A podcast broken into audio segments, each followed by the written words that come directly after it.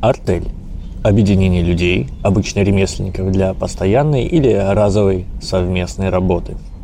Сейчас артели как явление, да и как слово встретить можно редко, но некой современной реинкарнацией являются временные объединения фрилансеров для выполнения какой-нибудь проектной работы. У слова, видимо, тюркские корни, потому что артил это переводится примерно как те, кто позади люди, которые находятся позади войска в резерве.